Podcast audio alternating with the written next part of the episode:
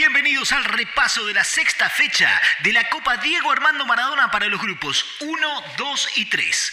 Bienvenidos a esta producción de Radio Aijuna, disponible para todas las radios comunitarias y universitarias del país. Bienvenidos al primer tiempo del Fútbol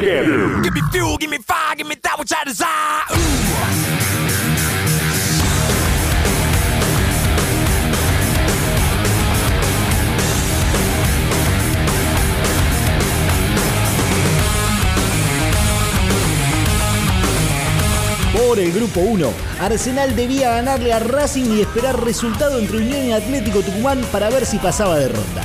Y en un partido en el que la academia puso mucho pibe en cancha, el Arce se aprovechó y con gol de Alan Ruiz de penal se quedó con los tres puntos y la clasificación a la zona campeonato. Objetivo cumplido para los dirigidos por el huevo Sergio Rondina.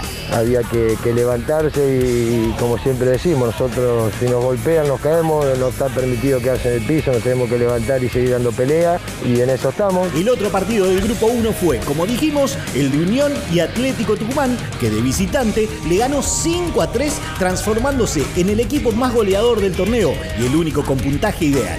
El Tatengue a la zona reválida. Los de Zielinski con ganas de hacer historia. Así hablaba el DT del decano al finalizar el partido. Veremos cómo sigue y vamos partido tras partido. En el fútbol no se puede hablar más que lo inmediato. Así que bueno, en principio se- seguiremos igual. Grupo 2, Central Córdoba recibió a Colón con la posibilidad de que el Zabalero, si ganaba, se quedara con el grupo. Y ganó nomás el de Santa Fe por 2 a 0 y con los goles de la Pulga Rodríguez y el pibe Farías. Analiza el partido el DT del Negro, Eduardo Domínguez. Sabíamos que debíamos ser pacientes y jugar un poco con la desesperación del rival que estaba en una situación complicada y sigue de esa manera. Creo que la, paciencia fue un poco la clave, en- sobre todo en el primer tiempo, encontrando los espacios cuando debíamos encontrarlos, ser profundo cuando, cuando debíamos hacerlo. Y creo que hemos encontrado la, la diferencia que, que hemos buscado y, y hemos marcado. El grupo 2 se cerró con el partido entre Independiente y Defensa y Justicia. Y el rojo, que no juega bien, igual gana y pelea en todos los frentes.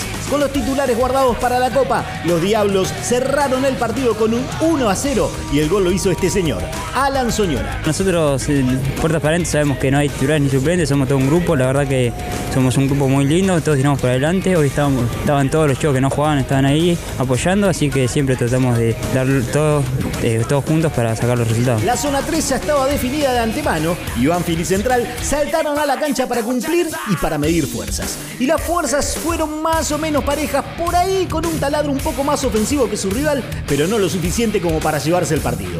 Fue uno a uno y así lo analiza el jugador de Banfield, Martín Pallero. Creo que empezamos muy bien, eh, manejamos las pelotas, hasta creo que ya estábamos más cerca del segundo hasta que, bueno, ellos consiguieron el gol y ahí fue otro partido, pero bueno, creo que tuvimos la más clara y, y las sensaciones de, de- de quizás de haber quedado con un sabor amargo, pero bueno, seguimos por el mismo camino, el mismo objetivo.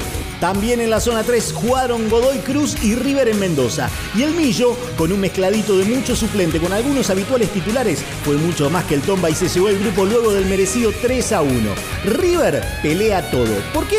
Por lo que dice su volante, Bruno Suculini. Es parte de lo que trabajamos, entrenamos así, cada entrenamiento es al 100%, te lo exigen tus compañeros, te lo exige el cuerpo técnico y también te lo exige el club. Nosotros el primer día que llegué acá a River, los entrenamientos eran así, como son los partidos y cuesta un poco entenderlo, pero después cuando le agarra la mano pasan las cosas que pasan, buenos resultados, campeonatos y cosas lindas, así que nuestro pensamiento es seguir entrenando, seguir ganando y seguir compitiendo.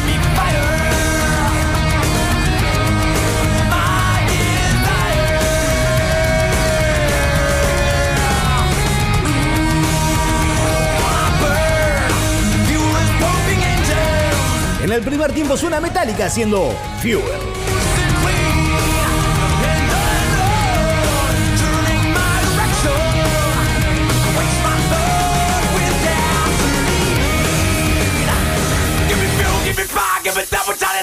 Después del entretiempo repasamos el resto de los grupos de esta última fecha de la primera parte de la Copa Diego Armando Maradona acá, en el Fútbol Heavy. Escucha el Fútbol Heavy cuando quieras en Spotify. Ay, Juna. Bien de acá.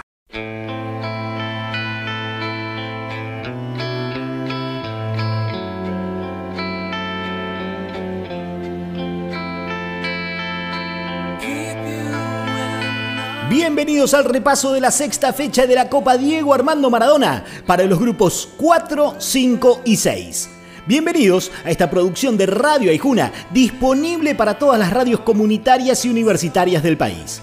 Bienvenidos al segundo tiempo del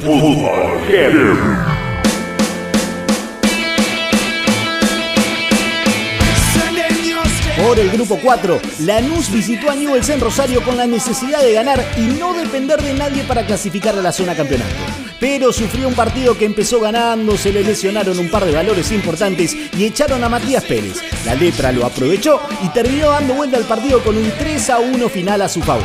Lanús afuera y así lo analiza su volante, Facundo Quiñón.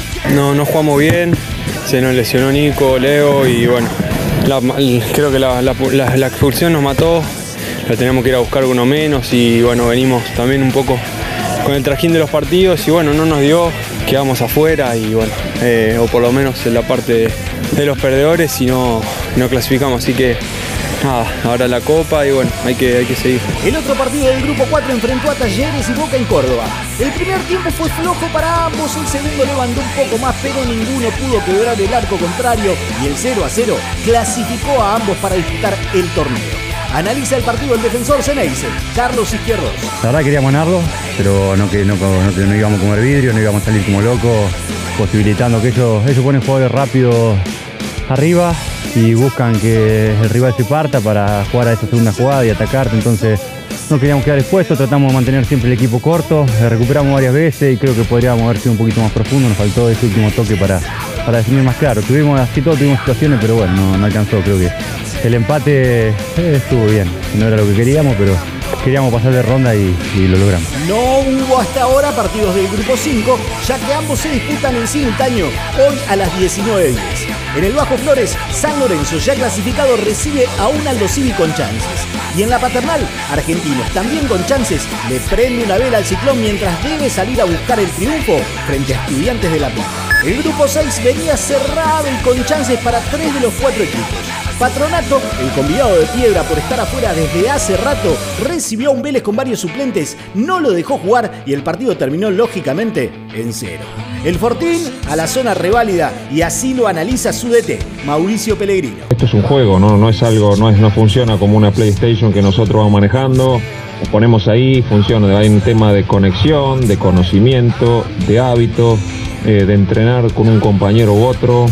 Nosotros no le hemos podido dar cierta estabilidad a los chicos, ¿no? A mis jugadores. Y en el Bosque Platense por el grupo 6, con un enorme nuevo homenaje a Diego, con Dalma y Janina en la cancha, Gimnasia de Huracán también se la jugaba. Pero el Lobo, cuando jugaba mejor, se quedó con uno menos por la mala expulsión de Paradela. La cosa se emparejó, luego expulsaron a Meroya en el quemero y cuidaron el 0 a 0 que terminó por sellar la clasificación de los dos. El cierre fue a puro grito Maradó Maradó por los presentes en el estadio. Y en las palabras de los jugadores del Tripero, como en su volante, Harrison Mancilla. Creo que tenerlo ahí era dar ese plus, saber que teníamos ese respaldo enorme ahí, ese, ese gran hombre que, que con solo verlo te, inspiraba a jugar a la pelota porque nos decía que era lo más lindo, que teníamos que disfrutarlo, que jugarlo con el corazón y, y creo que partido tras partido venimos haciéndolo. En el segundo tiempo suena Foo Fighters haciendo The Pretender.